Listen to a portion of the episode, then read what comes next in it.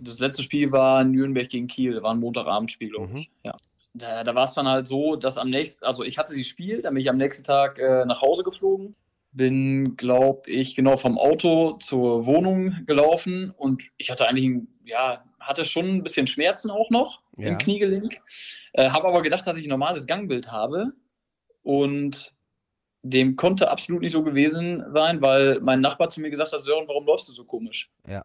Und da habe ich gedacht, ja, stopp mal, jetzt, das funktioniert so nicht. Also hier ist ein Punkt erreicht jetzt, äh, wenn das wirklich äh, jemanden schon auffällt, dass ich unrund laufe am nächsten Tag, dann, dann ist irgendwo ein Punkt erreicht, wo man sagen muss, ähm, jetzt muss irgendwie das vernünftig in professionelle Hände genommen werden. Operation Nummer 1 war Mitte, Ende September gemacht wurde und deswegen konnte ich die Nacht vorher auch sehr schlecht schlafen. Äh, also die haben mir im Prinzip das Schienbein durchgesägt. Letztendlich äh, musst du es ja wirklich immer schaffen, auf den Punkt genau die Entscheidung zu treffen, beziehungsweise dem Schiedsrichter mitzuteilen, die nicht nur fachlich richtig ist, sondern gleichzeitig vielleicht auch noch bei jedem Fernsehzuschauer halt vernünftig ankommt. Rapidcom, der Schiri-Podcast mit Patrick Ittrich.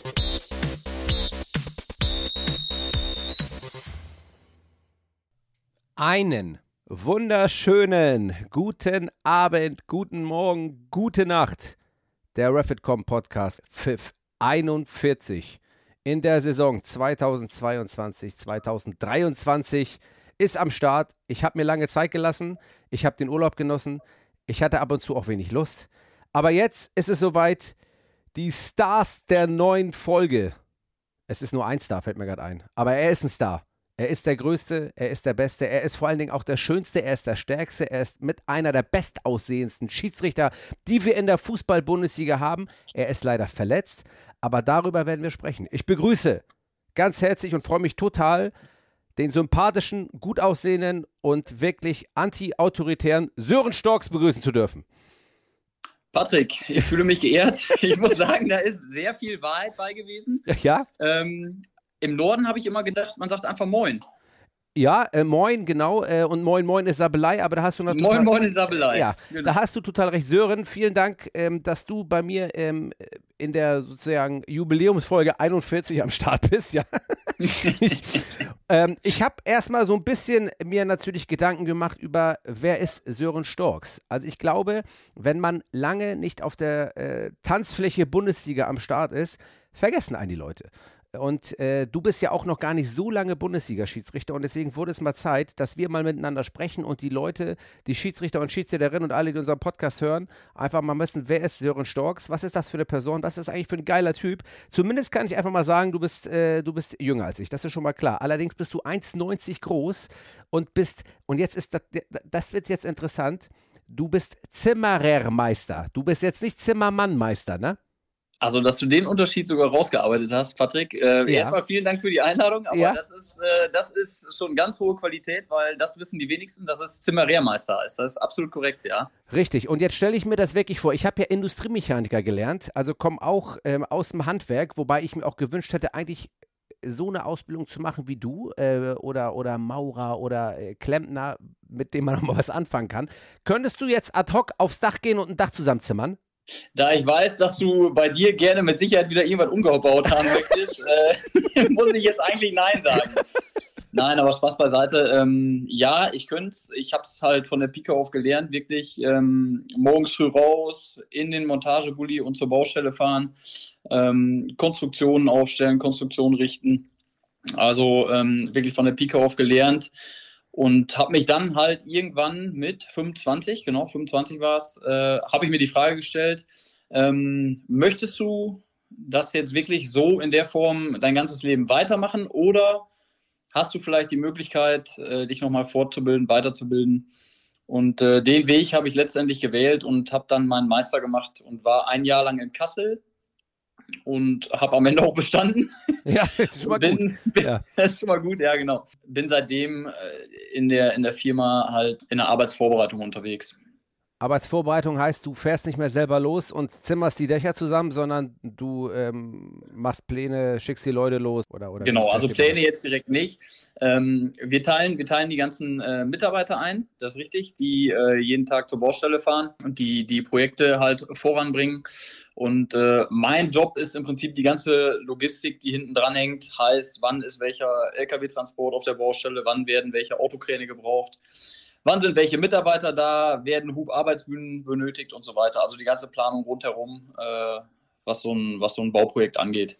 Aber das ist es ja, was das Ganze auch so sympathisch macht. Wir sind ja im Schiedsrichterwesen, wenn man mal durch die ganzen Berufe der Leute durchguckt, das sind ja meistens entweder Juristen oder Ärzte oder Polizeibeamte oder zumindest, ähm, sag ich mal, Berufe, wo man eigentlich wenig sieht, dass man einen ähm, ja, metallverarbeitenden Beruf oder einen handwerklichen Beruf äh, von der Pike auf gelernt hat und auch in diesem in sogar bleibt. Das ist ja eigentlich eher die Seltenheit, ähm, was vielleicht auch damit zusammenhängt, dass die Schiedsrichterei am Ende, wenn man in den professionellen Status kommt, die Möglichkeit dieser Freistellung für gewisse Berufsgruppen gar nicht möglich macht, oder? Genau so ist es. Also das war auch halt ein Grund, ähm, warum ich mich dann letztendlich äh, fortgebildet habe, ähm, weil das Unternehmen, in dem ich halt meine Ausbildung gemacht hatte, äh, wirklich ja viel auf Montagen, also Wochenmontagen unterwegs ist. Das heißt, sie fahren wirklich montags los und dann bis einschließlich donnerstags oder freitags ähm, wird dann vor Ort übernachtet, weil wir halt ja teilweise international unterwegs sind, aber ähm, auch da zu 90 Prozent in Deutschland, aber halt im Süden, Norden, Osten, überall, ähm, wo die Projekte halt stattfinden. Das ist ja nicht mehr so, dass, dass die Projekte nur vor der Haustür sind, sondern bei so einem Unternehmen, und wir reden mittlerweile von 500, 600 Mitarbeitern, da müssen die Baustellen natürlich so ein bisschen über die Grenze hinausgehen, weil irgendwann ist hier auch alles fertig und dann geht es irgendwo anders weiter.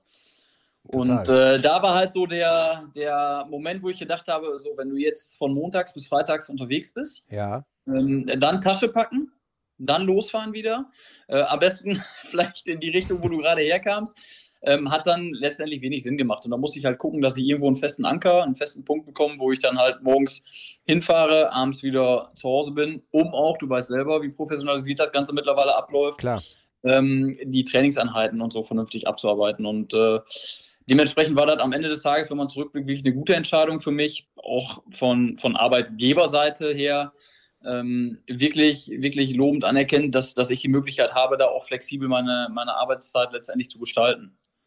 Ja, da äh, sind wir ja letztendlich alle von betroffen oder viele, es sei denn, man ist in der Selbstständigkeit, aber auch da kann ich mir das gar nicht so einfach vorstellen. Aber das Schiedsrichterwesen, je höher man kommt, desto mehr Zeit man opfert. Und man sieht es ja auch schon, wenn du Drittliga-Assistent bist. Ähm, ich habe jetzt ähm, aus Hamburg ist ein Schiedsrichter aufgestiegen, Luca Jürgensen.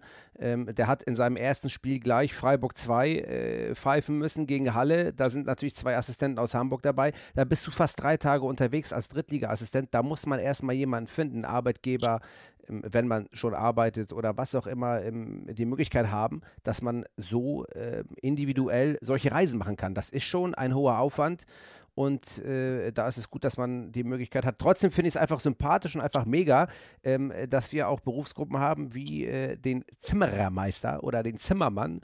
Äh, sagt man eigentlich Zimmermann oder sagt man dann auch Zimmerfrau?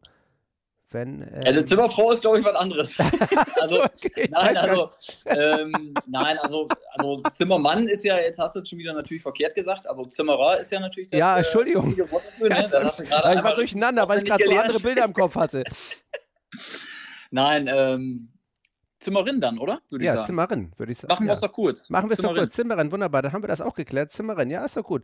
Aber wie gesagt, ich finde es sympathisch und deswegen, äh, deswegen wollte ich das einfach mal voranstellen, äh, diese Berufsgruppe einfach mal in den Vordergrund rücken. Und das ist für mich auch, auch wichtig. Wir haben es ja auch, ich weiß gar nicht, wie du das siehst, auch, ihr bildet ja wahrscheinlich auch aus, ähm, alle sollen studieren, alle sollen Berufsabitur machen und die, dieser Fachkräftemangel, jetzt werden wir hier ein bisschen politisch, aber das ist mir irgendwie wichtig, der ist irgendwie da und alle sollen studieren, aber keiner macht eine anständige Ausbildung. Ich glaube, wenn du einen guten Betrieb hast, eine gute Ausbildung machst, dann kannst du auch, ähm, auch da gutes Geld verdienen, oder sehe ich das falsch? Sehe ich, sehe ich absolut genauso. Also also ich habe ich hab mir früher immer schon äh, gesagt oder auch von meiner Oma, von meinem Vater, von meinen Eltern ähm, insgesamt gesagt bekommen, schaff dir erstmal ein Fundament, eine handwerkliche Ausbildung Und danach kannst du, und so ist es ja auch wirklich, immer noch alles machen. Also du kannst anschließend studieren, du kannst noch weitermachen, du kannst äh, einen Master machen. Ähm, aber dieses Handwerkliche, ähm, das ist halt so ein, so ein Ding, was du dir erstmal selber aneignest und wo ich auch Spaß dran hatte, ja. ähm, gewisse Sachen auszuprobieren, gewisse Sachen zu versuchen. Ähm, und so eine Ausbildung glaube ich, gerade heute, ähm, ich sag mal, versuch mal irgendwie einen Klempner zu bekommen, versuch mal irgendwie einen Zimmerer zu bekommen. Mhm. Da wartest du erstmal äh, zwei Monate wahrscheinlich und dann bekommst du wahrscheinlich immer noch qualitativ vielleicht nicht so das, was du dir so vorgestellt hast. Und wenn man dann schon mal hingehen kann und viele Sachen selber erledigen kann, dann hat das schon viele Vorteile, denke ich einfach. Und ja. wie gesagt, äh, mit dem, dass man dann halt im Nachgang äh, vielleicht seinen Meister macht oder studieren, also Bachelor macht oder halt seinen Master noch hinten dran hängt, ähm, stehen einen in, im Anschluss, sage ich mal, immer noch alle Türen offen. Ja, und ich finde, das ist jetzt die Brücke, die ich schlage zu einem aktuellen Thema, das ich ähm, in den sozialen Medien gestern und vorgestern aufgemacht habe, weil du redest von einem Fundament, das man braucht oder das dir gesagt wurde. Und jetzt fangen wir wieder, früher wurde so geredet, früher wurde gesagt, mach eine Ausbildung, früher wurde das, früher war alles besser. So reden wir ja nicht. Wir sind ja, glaube ich, schon auch relativ äh, modern in unserer Zeit, auch in unserem Alter unterwegs. Und trotzdem bin ich der Meinung, dass es gewisse Fundamente gibt, die man braucht und die gelten auch für Schiedsrichterwesen. Das ist zumindest meine Meinung. Jetzt habe ich gestern ein Thema aufgemacht, vorgestern. Ich habe in der Hamburger Oberliga gepfiffen. USC Paloma, ähm, beziehungsweise im Lotto-Pokal, zwei Oberligamannschaften, fünfte Liga gegeneinander, USC Paloma gegen SC Victoria.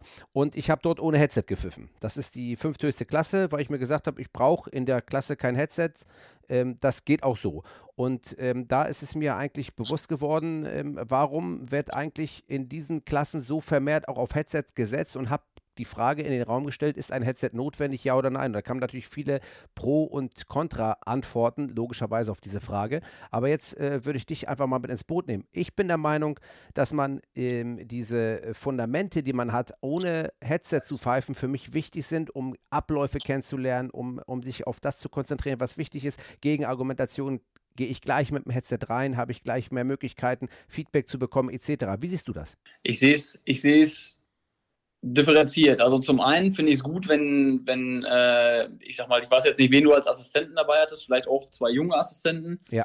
die, die dann äh, mit dir die Möglichkeit haben, einfach auch mal über nonverbale Kommunikation irgendwie zu arbeiten und erstmal zu schauen, wo geht es eigentlich drum, welche, mhm. was sind meine Aufgaben, äh, wie kann ich dem Schiedsrichter in der Mitte auch ohne Headset helfen? Wie, wie, wie fühlt so ein Schiedsrichter, der in der Mitte steht? Wie, wie denkt er? Warum trifft er seine Entscheidung so? Ähm, Andererseits denke ich einfach, äh, sollte man, sollte man der Technik gegenüber, die halt da ist, äh, ja, halt überhaupt nicht so verschlossen gegenüberstehen, sondern einfach sagen, die Technik, die man als Vorteil nutzen kann, die man wirklich einsetzen kann und die, die in der Praxis auch hilft. Ähm, und das ist in dem Fall wahrscheinlich sicherlich auch ein Punkt, äh, wo du direkt im Spiel mit deinen Assistenten kommunizieren kannst, um zu sagen, pass auf, hier hätte ich mir das von dir gewünscht, hier hätte ich mir das von dir gewünscht. Ähm, denke ich, dass einfach, ähm, ja, das ist einfach mit der Zeit, dass, dass man sagt, so Headset ist halt ein Standard mittlerweile.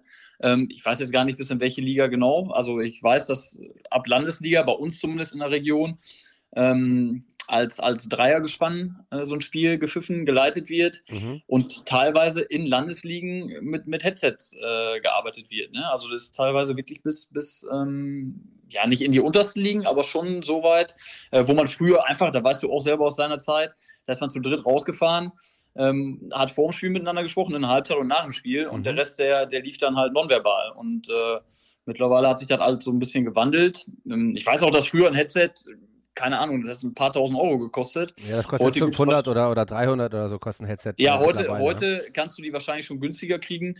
Und ich denke einfach, dass wir ähm, ja halt mit der Zeit neue Technologien auch bei uns im Profibereich eingeführt haben, äh, der man sich einfach nicht versperren sollte und wo man auch vielleicht frühzeitig, das ist ein Punkt, wenn man frühzeitig mit Sachen anfängt, äh, dass man die dann halt auch mit mehr und mehr Gewohnheit dann äh, besser einsetzen kann. Ne? Ja, und also ich hätte es jetzt auch ja. kurz machen können. Äh, nee, ich finde das gut. Aber ich bin eher so, ich bin eigentlich eher so, dass man, dass man die Technik, der sollte man sich nicht verbauen. Also da könnte man mit arbeiten und, und die äh, auch die junge Generation halt äh, sofort mit ins Boot nehmen. Richtig. Und damit schließen wir das auch. Und wo wir bei Technik sind, wollte ich eigentlich jetzt die Brücke schlagen zum Videoassistenten, denn das ist die größte Technikrevolution. Du weißt, was los ist. Wir haben fünf Jahre Videoassistent, Riesentheater beim Kicker, überall Umfragen, Sky, ole, ole. Aber das möchte ich als letztes behandeln. Ich möchte jetzt erstmal äh, Sören Storks ähm, und die Verletzung, die momentan äh, da ist, möchte ich einmal in den Vordergrund rücken, weil es geht mir nämlich darum. Das ist ja unser Podcast, behandelt natürlich Schiedsrichterwesen aller Sportarten, aber wir sind ein Fitness-Podcast auch und äh, behandeln Verletzungsproblematiken äh, oder wie wird man wieder fit oder was sollte man tun. Und deswegen passt das natürlich wie die Faust, aus, äh, wie die Faust aufs Auge, dass wir mit dir jemanden haben, der eine wirklich schwierige ähm, komplizierte Verletzung mit diversen Operationen hinter sich hat, die ähm, du gerne, so wie du es möchtest, uns einmal erklären kannst. Äh, das würde sicherlich auch viele äh, Mediziner und viele Physiotherapeuten, die auch bei uns zuhören, interessieren, wie so dein Leidensweg ist, ähm, was eigentlich der Ausschlag dafür war, dass du operiert werden musstest und was dein Problem war. Vielleicht kannst du einmal erklären, Sören, warum bist du so lange verletzt? Ich versuche es kurz zu halten, kürzer als die Verletzung an sich. Nein, ähm, im Prinzip hat sich, war das bei mir so ein schleichender Prozess. Schleichender Prozess heißt, bei mir wurde ein Knorpelschaden festgestellt, mhm. den ich aber eigentlich immer noch relativ gut im Griff hatte, sodass ich meinen Sport ganz normal ausführen konnte. Ähm, hatte anfangs halt nur nach den Belastungen kurze Zeit mal Schmerzen. Knorpelschaden bist du, glaube ich, auch im Bilde. Also du hast ja. auch schon, glaube ich, viele Podcasts auch mit, mit Kniegelenk an sich und so gemacht. Ja. Von daher ähm, war es dann bei mir am Ende so, dass ich halt während des Spiels Probleme mit dem Knie hatte und mir dann einfach gesagt habe, pass auf, äh, jetzt ist halt eine Situation erreicht, wo du, wo du gucken musst, wie du mit der ganzen Sache umgehst. So, dann habe ich Folgendes gemacht, äh, habe mir natürlich ärztlichen Rat geholt bei Uli Schneider, bei Bernd Brexendorf und so weiter und so fort. Bei diversen Bin, Medizinern bei diversen, außerhalb deiner Region. Männern und, und ähm, Top-Leuten, die wirklich schon viel gesehen haben. Und, und habe dann mal gefragt, pass auf, wo kann ich mich melden, wo kann ich mal gucken, äh, dass da Bilder vom Knie gemacht werden, dass man nochmal genauer hinschaut, äh, wo dieser Knorpelschaden wirklich ist. Und am Ende war für mich halt wichtig, wie kann man die ganze Sache behandeln. So, mhm. und dann bin ich, habe ich folgendes gemacht. Ich bin einmal nach Köln gefahren, ich bin einmal nach Augsburg gefahren, ich bin nach Hamburg gefahren und habe mir viele Meinungen eingeholt. Jetzt kann man natürlich sagen, viele, äh, viele, viele Meinungen, da kommt natürlich wahrscheinlich am Ende des Tages auch nicht viel bei raus. Am Ende hatte ich drei Meinungen, zwei davon haben gesagt, wir müssen operieren. Mhm. Und eine, und da war auch unter anderem nach unserem Gespräch, da bin ich nach Hamburg gefahren und das war der einzige Arzt und der erste auch, der mir gesagt hat, äh, pass auf, bevor du wirklich mit einer großen OP da irgendwie anfängst, versuchen wir es erstmal konservativ. Mhm. Kostet mich am Ende höchstens drei Monate, aber wenn es klappt, hast du dir mindestens eine OP gespart und bist wahrscheinlich der glücklichste Mensch auf Erden. Ja. So, und da war ich natürlich, nachdem du zweimal gehört hast, äh, du wirst operiert, war ich natürlich erstmal froh, jemanden zu haben, der sagt, ja, wir versuchen es erstmal anders. Ich sehe da wirklich Potenzial, dass wir die ganze Sache halt so in den Griff bekommen. Dann bin ich, äh, ich glaube, insgesamt viermal nach Hamburg gefahren.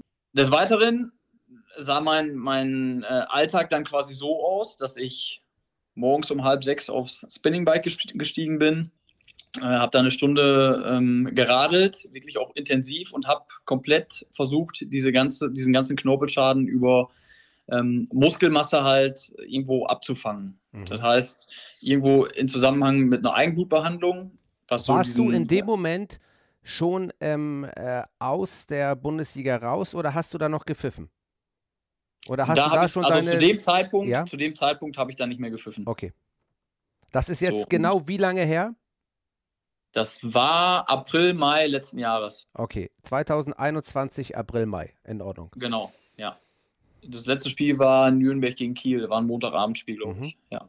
Da, da war es dann halt so, dass am nächsten, also ich hatte das Spiel, dann bin ich am nächsten Tag äh, nach Hause geflogen, bin, glaube ich, genau vom Auto zur Wohnung gelaufen und ich hatte eigentlich, ja, hatte schon ein bisschen Schmerzen auch noch ja. im Kniegelenk, äh, habe aber gedacht, dass ich ein normales Gangbild habe und dem konnte absolut nicht so gewesen sein, weil mein Nachbar zu mir gesagt hat, Sören, warum läufst du so komisch? Ja.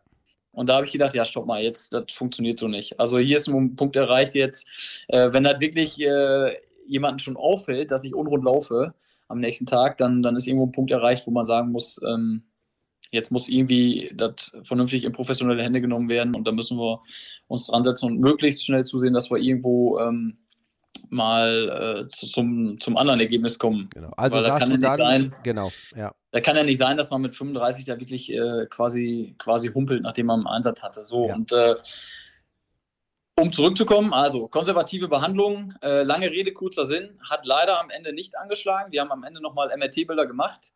Und die haben halt leider gezeigt, dass, also ich hatte mir gewünscht, dass dieses Knochenödem, was ja dann entsteht, halt irgendwo äh, vielleicht ein bisschen zurückgeht. So war die Hoffnung zumindest. Mhm. Kann auch sein, dass es in, in vielen Fällen klappt. Bei mir hat es leider nicht geklappt. Das heißt, du hast halt auch ein Knochenödem gehabt. Dazu muss man sagen, ein Knochenödem, da ist also genau. sozusagen Wasser bzw. Blut im Knochen drin und das kann den Knochen so angreifen, dass er kaputt geht und dann ist die Karriere vorbei. Und da muss man wahrscheinlich sogar ein neues Kniegelenk bekommen. Nur mal zur Übersetzung, was ein Knochenödem im schlimmsten Fall bedeuten könnte. Genau. So. Ähm, ja, drei Monate waren vorbei leider ist der gewünschte Erfolg ausgeblieben, trotz zweimal Training am Tag und so weiter und so fort. Äh, viel Aufwand, viel, viel Reiserei. Ähm, Hat es halt leider nicht funktioniert. Und dann habe ich mich mit dem, mit dem Bernd Brexendorf halt nochmal unterhalten. Ja, und letztendlich muss man sagen, sind wir zum Entschluss gekommen, äh, dass, dass wir um so eine Operation halt nicht drum herum kommen. Die Operation wollte ich eigentlich unbedingt vermeiden, weil ich mich natürlich auch schon schlau gemacht habe, wie so eine Operation beziehungsweise wie so Operationen aussehen. Ich wurde im September letzten Jahres zum ersten Mal operiert in Dienstlaken. Also erstmal äh, der Grund, warum es in, in Dienstlaken war. Ähm, für mich, das ist ja auch immer eine ganze Menge äh, Bauchgefühl dabei, wenn man ja. in so ein Gespräch mit so einem Arzt geht und so weiter und so fort. Wem vertraut man und, und wo hat man das Gefühl, dass man da wirklich gut aufgehoben ist. Deswegen habe ich äh, mich letztendlich, ist witzigerweise, äh, Dienstlaken ist bei mir ziemlich direkt vor der Haustür. Vorher bin ich durch ganz Deutschland gefahren. In Dienstlagen hatte ich wirklich am Ende das beste Gefühl mhm. und habe mich dann deswegen halt da operieren lassen. So, Operation Nummer eins war Mitte, Ende September. Gemacht wurde und deswegen konnte ich die Nacht vorher auch sehr schlecht schlafen. Äh, also, die haben mir im Prinzip das Schienbein durchgesägt und ähm, haben das quasi den, den Fuß unten etwas nach außen gestellt, dass ich von dieser Obereinstellung wegkomme, hat den Sinn, dass die Belastungsachse quasi mittig, tendenziell sogar eher außen durchs Knie, auf außen vom Knie verlagert wird, weil auf der Mitte oder auf der Innenseite des Knies halt so viel Druck entstanden ist. Mhm. So, die, das wurde halt nicht ganz durchgesägt, das Schienbein, da ist so ein Stück stehen geblieben. Aber wenn du halt das, sag ich mal, zu drei Viertel oder sieben Achtel irgendwo durchsägst, kannst du, ist das halt, hängt nur noch locker dran, ein Stück noch am Wadenbein, aber dann kannst du das unten quasi von links nach rechts schieben, wie du willst. Und dann wird das äh, unter einer ganz vernünftigen Vermessung total axial gerade gestellt und dann mit einer Platte halt fixiert. Da sind dann letztendlich acht Schrauben drin, direkt unterm Knie.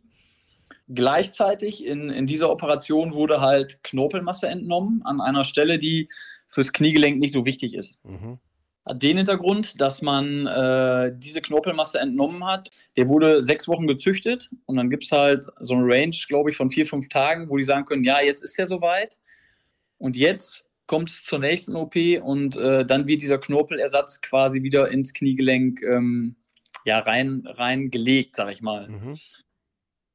Für mich habe ich erstmal gedacht, die zweite Operation, die, die ist äh, weniger aufwendig wie die erste dann hat sich allerdings herausgestellt, dass bei mir im Kniegelenk der Knochen vom Oberschenkel halt so angegriffen war. Die machen dann so eine Art Löffeltest. Ja, also das dieses heißt, Knochenödem, das vorher festgestellt wurde. Genau, dieses Knochenödem, was den Schmerz halt hervorgerufen hat, ja. war halt so, dass der Knochen schon nicht mehr ganz diese Konsistenz hatte, diese mhm. Härte hatte, wie er eigentlich haben soll. Ja. Und das ist Grundvoraussetzung dafür, dass man diese ganz kleinen ähm, ja, Knorpelzellen wieder da drauflegen kann. Also es sind wirklich, ich habe mir die angeguckt, das sind wirklich ganz minimal, das sind Millimeter große Punkte, die da ja. draufgelegt werden, die dann den, den Knorpel wieder ja, wachsen lassen, ja. einwachsen lassen, eine neue Pufferschicht im Prinzip machen. Ja. So, jetzt äh, gab es diesen Löffeltest. Blöd, Löffel ist eingesackt. Wir müssen äh, uns was anderes einfallen lassen. Ärzte haben natürlich immer einen Plan B und der Plan B heißt dann in dem Moment, wir ähm, wir bohren, wir stanzen was äh, raus von diesem schlechten Material ich sag mal, das ist wie so ein, wie so ein ähm, Holzstamm und der ist von, von innen so ein bisschen morsch. Ja, einer- dann an wird das rausgeholt. Dann wird das quasi ausgefräst und dann wird einfach aus dem Oberschenkel, da wird ein, ein kleiner Schnitt gemacht und dann nehmen die ein Stück Knochen raus und stanzen den von unten an den Oberschenkel wieder rein. Und dann soll das Und dann verwachsen. wird, der, dann, dann wird der beigeschliffen, dann hast du eine schöne, saubere, glatte Oberfläche mhm. und dann werden die neuen Knorpelzellen quasi wieder da drauf gelegt. Mhm. Sieht im Prinzip, wenn man sich das jetzt bildlich mal vorstellen will, ähm, du, hast, du liegst auf dem OP-Tisch, hast dein, dein Bein angewinkelt, also ich war natürlich am Schlafen, ich habe selber nicht mitbekommen. Oder Besser ist, Ähm, ja. Bess, ist wirklich Ja. besser, weil das möchte ich das, äh, im Nachgang, also die schneiden im Prinzip so einen Halbmond um, dein, um, dein, ähm, um deine Kniescheibe drumherum, legen Kniescheibe, Kreuzbänder, alles an die Seite Ja. und äh, bearbeiten dann von unten den Oberschenkel, wo dieser Knorpelschaden halt letztendlich ähm, stattgefunden hat. Ne? Hammerhart ist das. Genau, also das sind, äh, das sind äh, ja, also keine schönen Operationen. Bin ich da jetzt wirklich äh, glücklich mit, dass ich das gemacht habe und äh, hoffe jetzt, dass die Fortschritte weiter so laufen, wie sie bisher laufen. Das war die zweite OP. sagen. Das war die zweite OP, die genau. war muss wann nach der ersten OP? Sechs Wochen nach der ersten OP. Man muss vielleicht dazu sagen, die erste OP hatte natürlich zur Folge, also man ist so vier, fünf Tage im Krankenhaus. Mhm. hatte zur Folge, dass man ähm, im Prinzip nur 20 Kilo belasten darf für die Ja. nächsten sechs Wochen. Ja. Das heißt, eigentlich war ich so weit nach sechs Wochen mit Bewegungsschiene und, und, und. Mhm. Äh, Physiotherapie, alles, was dazugehört. Eigentlich war ich nach sechs Wochen so weit, dass ich die Krücken oder unter AMG-Schützen, Krücken darf man ja, glaube ich, nicht sagen, ähm, dass ich, ja, ich habe es ich hab's ein paar Mal gemacht im Krankenhaus, die haben mich immer angeguckt, als wenn ich der schlimmste Mensch auf Erden bin. Ja. Ja, also unter AMG-Stützen ähm, hätte ich nach sechs Wochen an die Seite legen können, wenn da nicht die zweite Operation gewesen wäre. So, und Ja. die zweite Operation war halt äh, dann der Knorpelersatz. Und die hatte zur Folge, dass ich weitere sechs Wochen halt nur 20 Kilo belasten durfte. Mhm. So, und äh, sind dann am Ende des Tages drei Monate. Und da war wirklich eine, eine richtig lange Zeit. Und ähm, da gab es auch Momente, wo ich gedacht habe, ja, ob das nochmal irgendwann wieder funktioniert. Ja, Diese Momente kenne ich. Ja. Also das sind, das sind halt, ja, hat nicht jeder Sportler, aber wir sind halt Sportler und, und bei Sportlern gibt es halt Verletzungen und du, du denkst manchmal, boah, heftig, ne? Aber da war, da war quasi letztes Jahr so und äh, dann konnte ich irgendwann im ja, Anfang Januar irgendwo, konnte ich meine ähm, unter AMG-Stützen an die Seite packen und konnte so halt wenigstens schon mal wieder vernünftig laufen. Die Muskulatur war natürlich komplett im Eimer, also Ja, die war ganz logisch. weg nach drei also Stock als Bein, äh, erkennt man dann Ja, wieder. das ist wirklich, also erbärmlich. ja. ja, ist wirklich erbärmlich. Ja, ja, es ist ist wirklich erbärmlich. Also das war wirklich, und ich hatte ja wirklich vorher eine super Muskulatur, aber die war ohne Witz nach einer Woche eigentlich komplett weg. Aber du also siehst ja das auch trotzdem unfassbar gut, auch, auch, auch, äh, unfassbar gut auch, auch obenrum. Also da muss ich sagen, wirklich, Ja, also das du- kann ich schon nachvollziehen, dass du sagst, du hast eine gute Muskulatur. Ja. Das sagst du gerne, ne? Ja, sag ich wirklich gerne. Das, das hast du wirklich schon mal gesagt.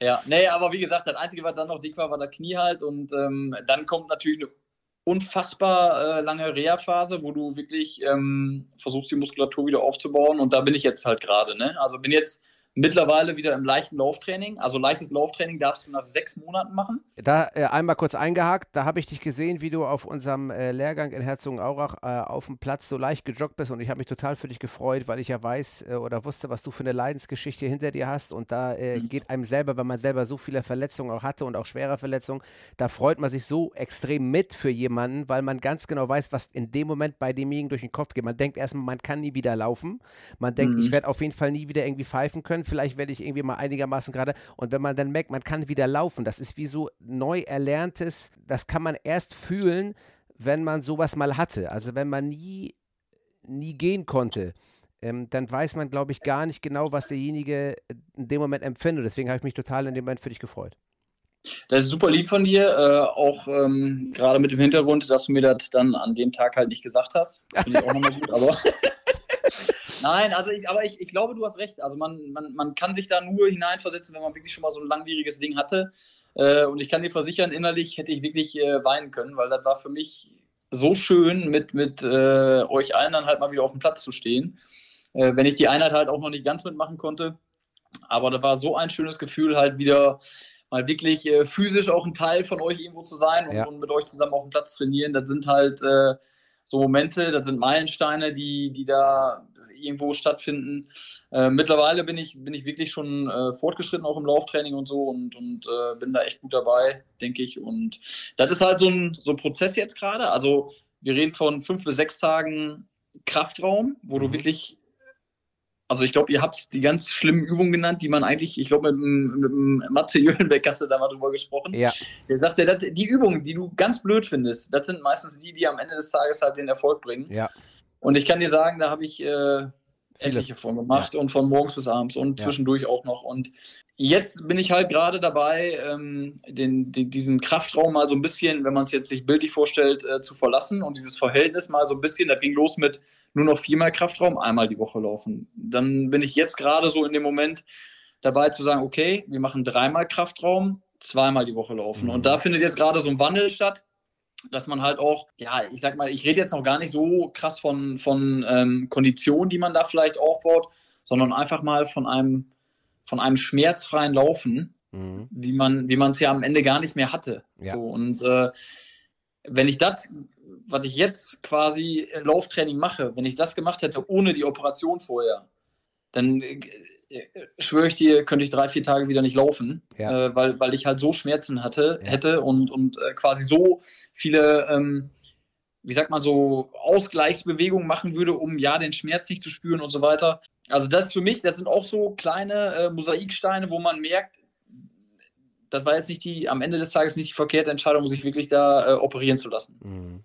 Hast du denn selber auch ein, ein realistisches Ziel vor Augen, wo du sagst, da könntest du dir vorstellen, ohne jetzt den Tag zu nennen, aber hast du ein realistisches Ziel vor Augen, wo du sagst, okay, da könnte ich mir vorstellen, die Prüfung wieder abzunehmen? Oder sagst du dir, nein, ich äh, sage erstmal noch nichts, weil ich äh, weiß es ganz ehrlich gesagt nicht? Oder, oder, oder wie kann man sich das vorstellen bei dir jetzt? Ja, du kannst, du kannst dir vorstellen, wie du auch schon richtig gesagt hast, also ein tagesgenaues Ziel irgendwo jetzt festzulegen nach so einer Geschichte, das kannst du einfach nicht. Also ähm, da, da, rechnest du noch nicht mal in Wochen, sondern da, da rechnest du quasi nach Monaten. Und ja. so für mich, für mich habe ich erstmal gesagt, das ist ja jetzt erstmal für mich auch ein, ein Schritt gewesen, der langfristig mir die Sicherheit geben soll, halt diesen Sport wieder machen zu können. Ja. So, ich hätte natürlich auch jede Woche sagen können, äh, pass mal auf, ich fahre jetzt hier zu Dr. XY und der macht mir da eine Spritze rein und dann merke ich das gar nicht. Ja. Aber das kann ja nicht Sinn der Sache sein mit 35. So und, und deswegen habe ich auch mit der sportlichen Leitung drüber gesprochen,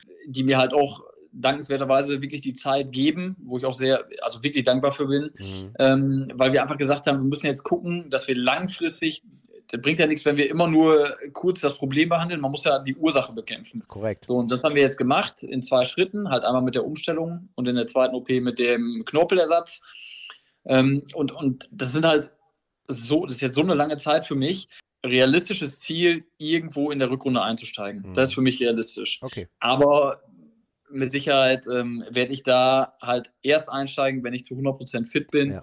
die Leistungsprüfung laufen kann und nicht, wenn ich nur zu 89 Prozent fit bin, weil das macht an der Stelle überhaupt keinen Sinn, weil wir kennen beide genug Fälle, wo halt übereifrig dann, dann mhm. wieder eingestiegen werden wollte ja. und dann dann hast du auf einmal ein Problem, wo du vorher gar nicht mit gerechnet hast, dann, dann übertreibst du es. Und dann kommt der Muskel und dann macht das andere genau. Probleme und, und so. Ja und das wird grundsätzlich auch immer mal wieder der Fall sein nach solchen Aktionen. Das, das kann ich dir jetzt schon sagen. Ich hoffe nicht, aber dass man immer mal wieder hier Muskel ziehen hat oder da vielleicht eine Faser äh, wegfliegt oder so. Was aber in dem Fall natürlich Kleinigkeiten zu dem ist, was du hattest. Äh, es muss nicht sein, aber das ist ja auch normal, weil der Körper sich natürlich erstmal an diese ganze Bewegung, an diese ganzen Abläufe, an diese ganze Struktur wieder wieder gewöhnen muss. Und deswegen glaube ich einfach, ähm, dass du da auf einem richtig, richtig guten Weg bist. Und da muss man einfach auch nochmal einhaken und jetzt auch unseren, unseren Zuhörerinnen und Zuhörerinnen, auch Schiedsrichtern, die vielleicht auch irgendwann mal gerne in der Bundesliga pfeifen wollen oder das Ziel vor Augen haben, in höhere Klassen zu kommen, was man und auch für alle anderen,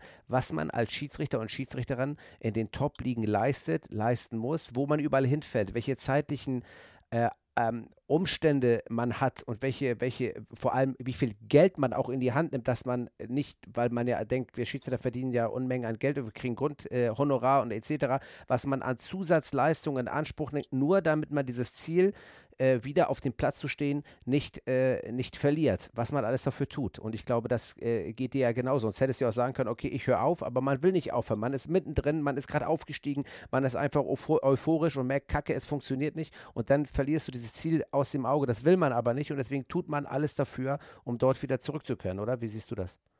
Ich sehe es absolut äh, ganz genauso. Äh, am Ende äh, musst du dich ja auch fragen, also jetzt mal die Schiedsrichterei ausgeblendet. Ich will ja auch so wieder ganz vernünftig, also im Alltag auch mhm. überhaupt keine Beschwerden haben und so ja. weiter. Ne? Also das ist das eine. Äh, bestätigen kann ich dich in dem Fall, dass man halt wirklich, wirklich richtig viel unterwegs ist für diese Geschichte und auch ganz viel Zeit ähm, da auf, auf der Strecke im wahrsten Sinne des Wortes bleibt. Ähm, zusätzlich kosten die ganzen Sachen natürlich auch eine Menge Geld, das ist so, aber man, man weiß am Ende des Tages ja auch, wofür man es macht. Und mhm. äh, dieses Ziel hat man halt vor Augen, wieder, ich sage jetzt einfach mal Samstag halb vier ins Stadion einzulaufen. Und das lässt einen wirklich, also ich glaube, wirklich, dass wir Schiedsrichter, auch wenn wir total bunter Haufen sind, aber wir sind so extrem ehrgeizig, dass wir, dass wir dieses Ziel halt 0,0 aus den Augen verlieren. Und äh, so bin ich auch. Aber mit dem, mit dem Hintergrund auch zu wissen, pass auf, nicht übertreiben jetzt, sondern geh die ganze Sache langsam an und versuch wirklich peu à peu wieder fit zu werden, damit du wieder dahin kommst, wo du halt, sag ich mal, gewesen bist. Ne? Ja. Und in diesem Sinne bedanke ich mich zuerst für den, diesen ersten Part, äh, in dem du uns jetzt wirklich mal allen erzählt hast, was das für eine riesige Verletzung war, für einen riesigen Aufwand, den du betrieben hast, um mal näher zu bringen, was das heißt, eigentlich so eine Verletzung zu haben, wie man da durchgeht. Man hätte, wir hätten noch viel weiter darüber quatschen können, nochmal ins Detail gehen, aber ich glaube, das ist erstmal genug. Die Leute sind noch erschlagen, wenn sie die Bilder vor Augen haben, wie da dein Knie durchgesägt wurde oder dein Schienbein. Ich glaube, das ist schon äh, ordentlich, äh, äh, da hat man schon ordentlich Bilder im Kopf. Dafür erstmal ein Riesendank, dass du uns das erzählt und äh, den Leuten näher gebracht hast, was das eigentlich bedeutet, großen Dank dafür, Sören. Und jetzt schlage ich die Brücke. Du hast gesagt, 15.30 Uhr möchtest du wieder einlaufen auf dem Platz. Mittlerweile läufst du ja immer nach Köln ins Untergeschoss. Du läufst also äh, ins Video Assist Center und dort hast du ähm, von Beginn, sage ich mal, deiner Verletzung beziehungsweise äh, nach deiner Operation fast 70 Spiele äh, im VAC gemacht oder um die 70 Spiele und bist dort sozusagen so äh, reingewachsen, machst internationale Spiele mittlerweile auch als Video Assistant Referee und bist da eine feste Größe ähm, als Videoassistent und hast dort ja äh, eigentlich jetzt auch irgendwo deine Berufung gefunden, kann man so sagen. Ich habe ja, ich habe die Frage nicht verstanden. Ja, okay. Ich, ja, komm, komm. Keine, ich wollte das so in den Raum werfen und habe mir gedacht, was sagt er jetzt dazu? Äh, aber pass auf, ich kann dir gerne eine Frage stellen. Meine Frage ist jetzt: ähm, Fühlst du dich als Videoassistent jetzt in deiner Rolle, in die du jetzt ausübst, wohl? Ist es ein Ding, das du dir weiter vorstellen kannst? Findest du die, den Job als Videoassistenten toll oder ist es letztendlich, weil du verletzt bist? Nö, also ich finde, finde äh, den Job als Videoassistent wirklich super. Für mich ist natürlich auch aufgrund der Verletzung eine super geile Sache, um halt drin zu bleiben, um, um halt auch Teil der verschiedenen äh, Schiedsrichterteams zu bleiben und auch um mit jedem halt da irgendwo im Thema zu bleiben, im Kontakt zu bleiben und, und halt auch ständig äh, irgendwo sich mit, mit verschiedenen Schiedsrichter-Teams halt wieder zu unterhalten. Ähm, du hast richtig gesagt, 70 Spiele ist schon, ist schon ein Brett mittlerweile. Ähm, du läufst in den Keller, hast du gesagt, das, das stimmt sogar, weil eigentlich gibt es da auch einen Aufzug, den nehmen auch viele, aber ich laufe tatsächlich, ich laufe tatsächlich jedes Mal eigentlich diese, diese Treppe runter. Ja. Und äh, nein, also wirklich, ich bin da, bin da, bin da gut angekommen. Bei 70 Spielen klar ist, denke ich, auch mal irgendwo normal, dass da mal ein, zwei Spiele bei sind, wo man sich im Nachgang vielleicht äh, gesagt hat, ja, hätte man am Ende des Tages vielleicht etwas besser machen können. Ähm, nur, du weißt selber, wie schwierig das ist weil der Keller, wir sagen immer Kölner Keller, aber das ist ja eigentlich äh, ja, ich VAC, weiß, Video Assistant ja, Center. Ja. Bin, wir sind ja schon froh, dass wir nicht Videobeweis gesagt haben, glaube ich. Richtig. Ähm, ja. Obwohl wir immer von Evidenz sprechen, aber egal.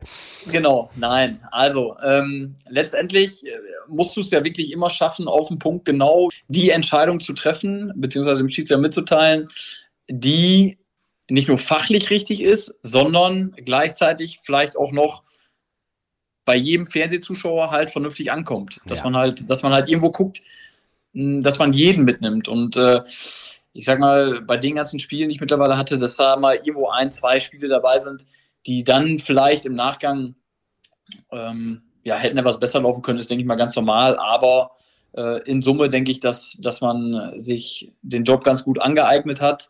Hast selber gesagt, äh, dass, dass äh, nicht nur ich, sondern auch mit, mit Benny Brand, Günter Perl oder auch äh, Pascal Müller, dass wir jetzt quasi als, als Videoassistenten, die normalerweise nicht auf der FIFA-Liste irgendwo unterwegs sind, mhm. äh, aber dennoch die, die Möglichkeit haben, jetzt international auch irgendwo ein paar Spiele begleiten zu dürfen. Äh, beantwortet das deine Frage? Das beantwortet meine Frage Wunderbar. zu 100 Prozent. Ich habe allerdings noch zwei, drei Folgefragen. Ich bin ja ein Schiedsrichter, der mittlerweile nicht mehr als Videoassistent tätig ist ähm, und ähm, muss deswegen immer mal nachfragen. was da so passiert. Aber äh, nein, äh, Spaß beiseite. Warum, deiner Meinung, bevor ich in der Tat nochmal, wenn du gerne möchtest, auf zwei, drei Spiele zu sprechen komme, um vielleicht einfach auch mal die Abläufe nochmal jetzt aktuell auch zu erklären, äh, den, den Leuten, äh, wie die Abläufe sind, was das Ganze vielleicht auch so schwer macht, wie der Druck da ist. Wie, äh, alle denken immer, wir machen da wirklich, wir legen uns da noch hin. Und äh, einmal, was glaubst du, Sören, warum der Videoassistent noch nicht angekommen ist in der Fußballgesellschaft? Ja, da gibt es halt gibt's wahrscheinlich verschiedene Gründe. Also ich glaube, die, die einen sagen, ja, das nimmt uns irgendwo die Emotionen. So, das ist die eine Seite. Die andere Seite sagt, ja, also die Pro-Seite sagt, sag ich mal, äh, der Sport wird absolut gerechter dadurch und das ist auch durch Zahlen halt ganz einfach belegbar. Also dem gibt es halt schwarz auf weiß, dass der, dass der Sport an sich halt fairer geworden ist. Vielleicht, und das ist ja auch ein Ansatz, dass, dass man den Zuschauer, und das ist, glaube ich, ganz wichtig, dass man den Zuschauer im Stadion ein Stück weit mehr mitnehmen kann. Das ist, glaube ich, noch so ein Ding, ähm, was vielleicht noch helfen kann, um die ganze Sache verständlicher zu machen. Birgt natürlich auch Gefahren bei Situationen, die vielleicht nicht ganz klar sind. Letztlich äh, glaube ich aber, dass wir die Möglichkeit dadurch hätten, dieses ganze, äh, ähm, diesen ganzen Videoassistenten noch transparenter zu gestalten. Ja. Und das ist für, für mich, ich finde ganz einfach so vom Gefühl her, würde ich sagen, dass der Zuschauer im Stadion genauso mitgenommen werden muss wie derjenige, der sich das Spiel am Fernseher anguckt. Mhm. So. Definitiv. Wenn wir da irgendwo, wenn wir da irgendwo eine Möglichkeit finden, glaube ich, dass die Akzeptanz wirklich auch bei, bei den Leuten, die ins Stadion gehen, äh, noch größer wird. Ja. Auch für die Entscheidung, die dann letztendlich getroffen wird, weil für viele ja bisher, natürlich ist da ein Schriftzug an der, an, an der Stadionleinwand, aber wenn es dann wirklich die Möglichkeit geben sollte, irgendwann dass äh, wirklich irgendwo Bilder genutzt werden, die den, den Zuschauern auch nicht vorenthalten werden. Ähm, dann haben wir, glaube ich, eine ganz gute Möglichkeit, dass, dass äh, der Videoassistent, der fachlich einfach die ganze Sache schon fairer macht, da haben wir ja gerade drüber gesprochen, ähm, aber dass der halt noch ein bisschen transparenter wird. Ja. Es, total richtig, was du sagst. Ich äh, versuche das ja auch immer gebietsmühlenartig so runterzubeten, aber ich glaube, das möchten die Leute, das möchte der Fußballfan gar nicht so richtig hören. Was am Ende bleibt, ich habe ähm, mir äh, gestern den, den Podcast mit Dennis Eitekin bei Kicker mit Saison angehört und da sagte er ein ganz gutes Beispiel. Es gibt so ein Phänomen, wenn ich äh, sa dir sage äh, oder ich mir sage, ich möchte mir ein rotes Auto kaufen, äh, jetzt morgen, dann sehe ich auf einmal überall auf der Straße rote Autos. Ähm, das heißt also übersetzt ähm, dieses Phänomen, dass ich ähm, mich immer an dem aufhänge, was ich versuche zu sehen, also, wir haben 100 Entscheidungen, davon sind 10 fragwürdig und an diese 10 hänge ich mich fest. Und dann gibt es immer natürlich die Entscheidung, die so populär gemacht wird, dass alle drüber streiten und sagen, das ganze System funktioniert nicht. Aber wie können wir gerade diese einzelnen Entscheidungen, die immer wieder passieren, weil man sagt, okay, jetzt der Schiedsrichter auf dem Platz, der ist derjenige, der mal einen Fehler machen kann. Aber jetzt haben wir eine Kontrollfunktion und diese funktioniert irgendwie nicht richtig. Wie kann das sein, trotz dieser ganze dieser ganzen Bildschirme. Das ist ja das, was sich ganz viele Leute fragen, was ich aus äh, ganz vielen Gesprächen höre. Äh, wie kann das sein, dass das nicht funktioniert? Dieser menschliche Fehler, der auch als Videoassistent gemacht wird, der wird nicht akzeptiert. Warum? Kann ich dir ehrlich gesagt gar nicht so genau sagen, weil ich finde, es wird halt alles über einen Kamm geschert, wenn auch nur eine Situation nicht so läuft, wie sie halt eigentlich laufen müsste. Am Ende des Tages denke ich ganz einfach, da sitzen Leute, also wir sitzen im, im äh, VAC und wir sind ja letztendlich auch Menschen. Mhm. Und, und jetzt muss ich wahrscheinlich irgendwie drei Euro bezahlen, aber Egal. Menschen machen halt am Ende des Tages geben, auch. ja. Ja, ja. du, wir haben gerade gesagt, was das alles kostet, diese Ah, ja, ganze ja, richtig, stimmt, du hast keine Kohle mehr. Hast auch, ja, Ja, stimmt. Ja, nein, also man muss wirklich sagen, das heißt ja nicht, dass die Menschen, die da, die da sitzen, nicht auch Fehler machen können. Mhm. So, und wenn wir 99 Situationen komplett richtig bewerten und auch fachlich und, und alle sind fein damit und es gibt wirklich eine Situation, die dann hätte vielleicht besser anders gelöst werden können, dann, dann müssen wir halt vielleicht nicht den Fehler machen, alles über einen Kamm zu scheren. Also wenn ich das jetzt mal vergleiche mit einem ganz normalen Unternehmen, da passieren ja auch Fehler, wahrscheinlich viel mehr von der Quote her als im, im VAC. So. Aber da wird es dann halt oft, ja, ich will nicht sagen hingenommen, aber da wird es halt, da wird geguckt, wie man kann man es beim nächsten Mal besser machen, aber wird uns ja halt so ein Stück weit, ja, genommen, diese Möglichkeit, weil wir ja nicht einen Fehler mit dem anderen wieder gut machen können. So. Mhm. Das ist ja nun mal so. So. Richtig. Und äh, im Prinzip kannst du nur gucken, dass du die, die Quote relativ gering hältst, was, was falsche Eingriffe oder fehlende Eingriffe an, angeht. Und da sind wir, glaube ich, schon auf einem, auf einem sehr, sehr guten Weg. Also Ja. gerade gerade äh, in Deutschland, glaube ich, ähm, wenn man mal über den Tellerrand hinaus- hinausschaut, ähm, gibt es, glaube ich, in, in anderen ähm, nationalen Ligen, glaube ich, glaube ich, auch mächtig, mächtig Probleme.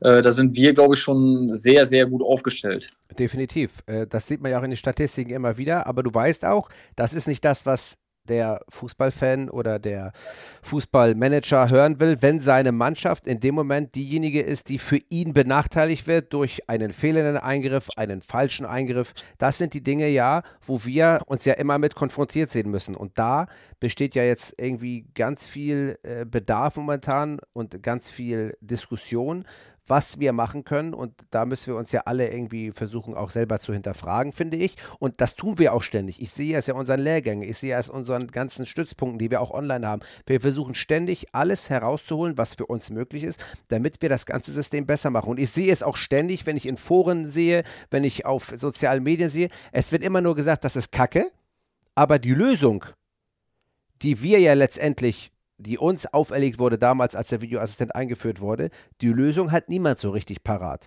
Und deswegen ist es ja immer so, dass wir die ganze Zeit versuchen, an uns selber zu, zu arbeiten, aber dieser Fehler immer noch nicht akzeptiert wird. Nimm uns doch mal mit, Sören, in ähm, das VAC. Du sitzt dort, beschreib uns den Ablauf einer Entscheidung und jetzt nehmen wir mal eine Entscheidung, wo es um eine, ich sag jetzt mal, um eine eventuelle rote Karte geht.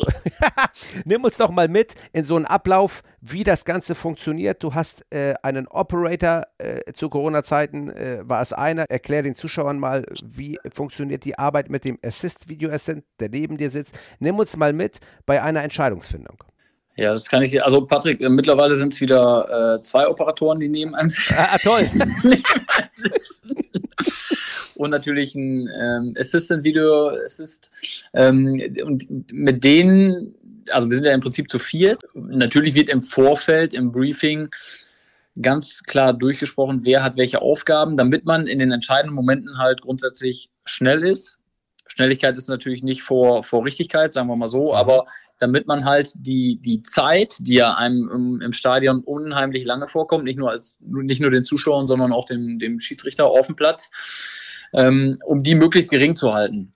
Ja. So, und, und wenn dann so eine potenzielle rote Karte gecheckt wird, dann ist es halt so, kommt natürlich auch immer auf die Schwere des Vergehens an. Reden wir von einer roten Karte, äh, die quasi in einer Notbremsesituation entsteht oder in einer Situation, wo halt ähm, übermäßige Härte halt angewendet wird. So, das sind schon mal zwei Unterschiede. Bei übermäßiger Härte oder Tätigkeiten ist das eigentlich relativ egal, weil äh, die ist ja auch vorhanden, wenn im Vorfeld irgendwie noch ein kleines Foulspiel war oder irgendwas anderes. Mhm. Das heißt, übermäßige Härte gehst du eigentlich direkt in die Analyse. Was ist das, was mich in, in dem Moment am meisten beschäftigt?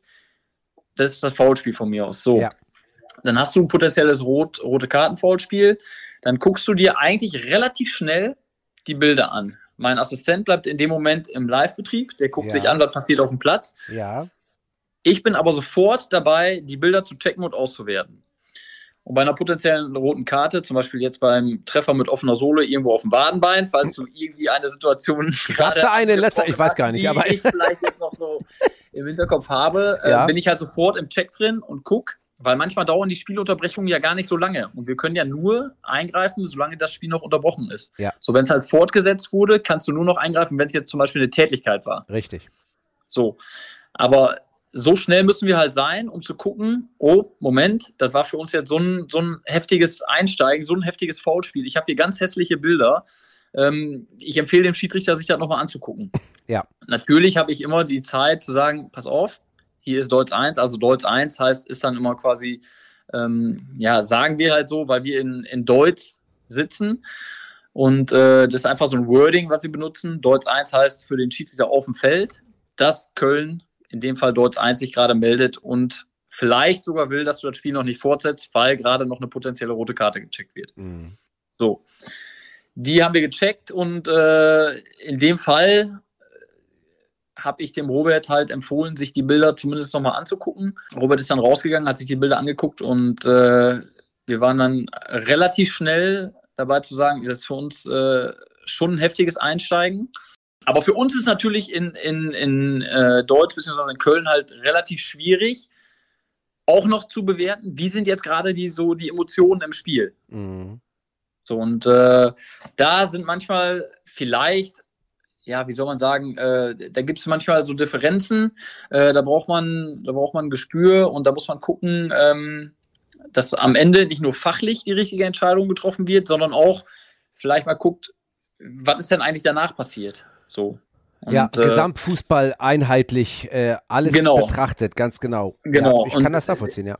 Und da haben wir halt nicht viel Zeit für.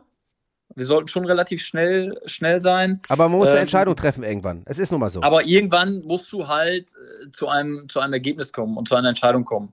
Und in dem Fall war es halt so, dass, dass nicht nur ich, sondern auch Robert im Stadion relativ schnell äh, zu der Entscheidung gekommen sind, dass das für uns eine übermäßige Härte ist und dass da halt äh, entsprechend ja, das mit einer roten Karte sanktioniert werden soll. ja, und das hat natürlich für viel Diskussion gesorgt. Man kann es ja auch, man kann es ja auch in gewissen, in gewisser Weise verstehen, weil das eine ist das Fachliche, das andere ist natürlich, du, du fährst als Mannschaft zum Spiel, hast dir viel vorgenommen und dann hast du irgendwo am Ende des Tages ähm, drei Entscheidungen, die gegen dich getroffen Ja. werden. Das ist natürlich dann halt, spielt natürlich auch eine gewisse Betroffenheit dann in dem, in dem Moment mit rein. Und als, so menschlich gesehen und so kann man auch alles nachvollziehen und jegliche Kritik und so. Ähm, nur fachlich äh, denke ich ganz einfach, ist, ist das jetzt nicht so falsch gewesen, was wir da, was wir da gemacht haben. Und äh, dass man da als Mannschaft natürlich äh, denkt, das kann doch wohl hier nicht wahr sein. Äh, wir fahren hier hin, haben uns so viel vorgenommen und dann hast du drei Entscheidungen irgendwie gegen dich, dass da eine Betroffenheit halt irgendwo herrscht, das ist, kann, kann man auch als Schiedsrichter total nachvollziehen. Ja, und ich finde auch äh, großartig, dass du da auch so offen drüber sprichst, weil ich finde, wir sind ja alle, und das versuche ich auch mal wieder zu betonen, wir sind ja auch Teil des Spiels und wir wollen ja auch, dass das Spiel gut wird, aber wir haben halt den Unterschied zu allen anderen. Wir müssen gewisse Situationen bewerten und auch die Regeln, die es nun mal gibt, äh, in vielerlei Hinsicht, der müssen wir Geltung verschaffen und manchmal gibt es halt auch diese sogenannte unpopuläre Entscheidung, die man treffen muss und die ist dann, äh, die, die wirkt sich dann auch bei emotionalen Spielen natürlich auch immer besonders aus und das äh, war in diesem Spiel der Fall und wie du schon sagtest, da hast du 70 Spiele und da sind es bei zwei Spielen vielleicht, wo eine Entscheidung nicht ganz so hundertprozentig sitzt, beziehungsweise äh, nicht akzeptiert wird. Das wird aber in dem Moment wird dann diese eine Entscheidung gesehen, die du dort als Videoassistent oder als Schiedsrichter getroffen hast. Auch Robert Schröder, Supercup, sensationell war ich vierter Offizieller, Wahnsinnsleistung und auch so ein ganz hervorragender Schiedsrichter hat sich sensationell entwickelt. Auch Natürlich. das sind Spiele, die hast du alle mal. Ich kenne es ja von mir selber auch, auch Spiele gehabt, immer mal wieder, wo du einfach auch ins Klo gegriffen hast und das passiert jedem, das passiert jedem Spieler, das passiert jedem Trainer, jedem Schiedsrichter, dass man dort auch einfach mal nicht immer die richtige Entscheidung trifft, obwohl wir ja jetzt gar nicht sagen wollen, dass die Entscheidung jetzt falsch war. Also von daher da, da das ganz weit weggestellt. Es waren einfach in diesem Spiel ganz viele Entscheidungen da, die für die Diskussion gesorgt haben. Und das sind auch einfach auch Situationen, auch äh, äh, Abseitssituationen, die es so noch nicht gegeben hat. Ganz viel kam da zusammen und da ist es einfach ein hochemotionales Spiel und auch für alle eine, eine so eine Herausforderung, dort äh, 100% die richtige Entscheidung zu treffen. Absolut richtig. Sören, großartig, dass du zu diesem Spiel auch nochmal Rede und Antwort gestanden hast. Ich glaube, das ist großartig. Auch äh, die Transparenz, die du jetzt hier vermittelst, äh, das Zeug von Größe finde ich Weltklasse.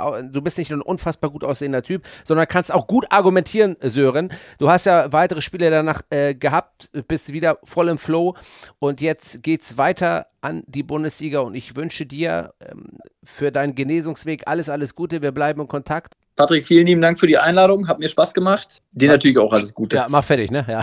ja. ciao. Also, ciao.